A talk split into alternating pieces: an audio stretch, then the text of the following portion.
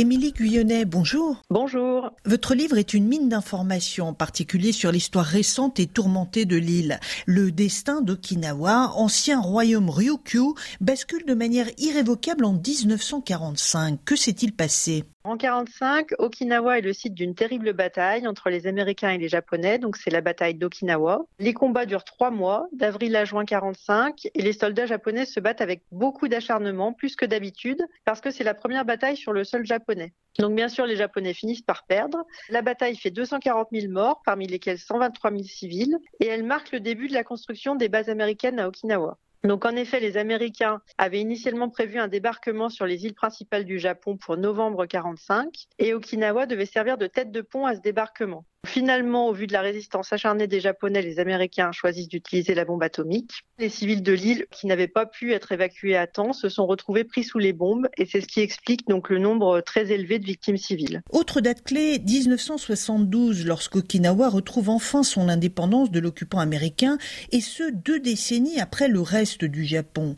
Cet événement n'aura pourtant que peu d'incidence sur la présence des bases américaines. Pourquoi? Les habitants de l'île ont l'habitude de dire qu'elle a été sacrifiée trois fois une première fois en 1945 avec la bataille d'Okinawa, une deuxième fois en 1951 lors de la signature du traité de San Francisco qui met fin à l'occupation américaine du Japon mais qui prolonge celle d'Okinawa sans limite dans le temps, et une troisième fois en 1972. Donc en effet en 72, les locaux obtiennent la rétrocession de l'île au Japon, donc ils s'attendent au minimum à une réduction des bases américaines, euh, mais en fait il n'en est rien. Donc la rétrocession a pour conséquence la fermeture de nombreuses bases américaines, mais sur les îles principales du Japon. Et ces bases, elles sont redéployées partiellement à Okinawa. Donc en fait, à Okinawa, la présence américaine augmente après 1972. Du fait de cette volonté de concentrer les bases à Okinawa, les locaux se sentent discriminés par rapport au reste du territoire japonais. Alors c'est difficile de savoir s'ils ont raison parce que bien sûr les dirigeants japonais ne diront jamais euh, la vérité sur cette question. Il semble toutefois que ce soit plutôt pour des raisons stratégiques qu'elles soient concentrées à Okinawa, ces bases. D'après les experts, Okinawa est mieux placée parce qu'elle est plus centrale euh, par rapport aux pays asiatiques et aux différentes zones de tension.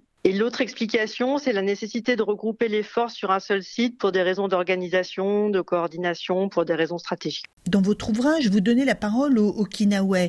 Quels sont les témoignages qui vous ont le plus marqué? Le témoignage qui m'a le plus marqué, c'est celui du chapitre 2. C'est le témoignage d'un monsieur, monsieur Uehara, qui a perdu presque toute sa famille pendant la bataille d'Okinawa. Et donc ce monsieur, c'est un véritable exemple euh, de résilience. Euh, il raconte euh, tout cela avec beaucoup de patience, beaucoup de calme. Il est très apaisé. Il explique notamment qu'il n'a pas pu faire d'études alors qu'il aurait aimé devenir professeur. Il a fondé une famille, il a attendu que ses trois enfants aient terminé leurs études et lui, il a repris ses études à 48 ans. Et l'autre témoignage qui m'a beaucoup marqué, c'est celui qui constitue le chapitre 5. Donc c'est Madame Takazato, qui est une militante féministe et une travailleuse sociale. Donc elle, elle raconte notamment l'état de santé très grave dans lequel se trouvaient les prostituées en 72, donc lors de la rétrocession d'Okinawa au Japon, puisqu'en effet, il y avait beaucoup de prostitution aux abords des bases américaines et en 72, euh, la loi japonaise de prévention de la prostitution est entrée en vigueur à Okinawa. Donc les maisons closes ont fermé. Donc elle raconte que beaucoup de prostituées ont dû être hospitalisées parce qu'elles étaient très très malades physiquement, psychologiquement. Voilà, donc ce sont les deux témoignages qui m'ont le plus euh, marqué. Dans quel état d'esprit est la population aujourd'hui dans un contexte géopolitique tendu, notamment en raison des rivalités sino-américaines?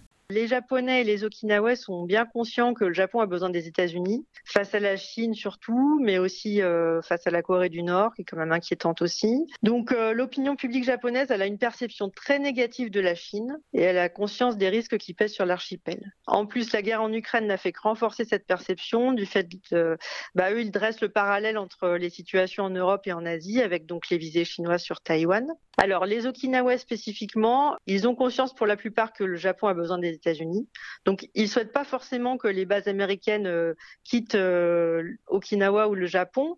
Eux, ce qu'ils souhaitent, c'est une meilleure répartition des bases sur le territoire japonais, que certaines bases d'Okinawa soient transférées ailleurs au Japon, ou alors, bon, qu'elles quittent complètement Okinawa, ça c'est leur rêve, mais ça paraît difficile. Malheureusement, personne ne veut des bases. En plus, le commandement américain, il préfère pour le moment que les bases soient regroupées à Okinawa, comme je l'expliquais tout à l'heure, pour éviter des pertes de temps, pour avoir une meilleure coordination des moyens. Donc, euh, voilà un petit peu euh, la situation. Ces bases provoquent aussi un rejet de la population en raison de leur impact néfaste sur l'environnement. Effectivement, il y a eu beaucoup, beaucoup de problèmes environnementaux, euh, notamment euh, pendant la guerre du Vietnam avec le stockage à Okinawa de barils d'agents orange qui ont été retrouvés plus tard et qui ont contaminé euh, les sols, l'eau. Donc il y a beaucoup de problèmes par rapport à ça. Les dernières manifestations à Okinawa, elles sont axées aussi sur la défense de l'environnement, puisqu'en fait, une base qui est située au centre d'une grande ville de près de 100 000 habitants va être transférée ailleurs dans l'île, mais en fait, elle va être transférée dans le nord de l'île, qui est une région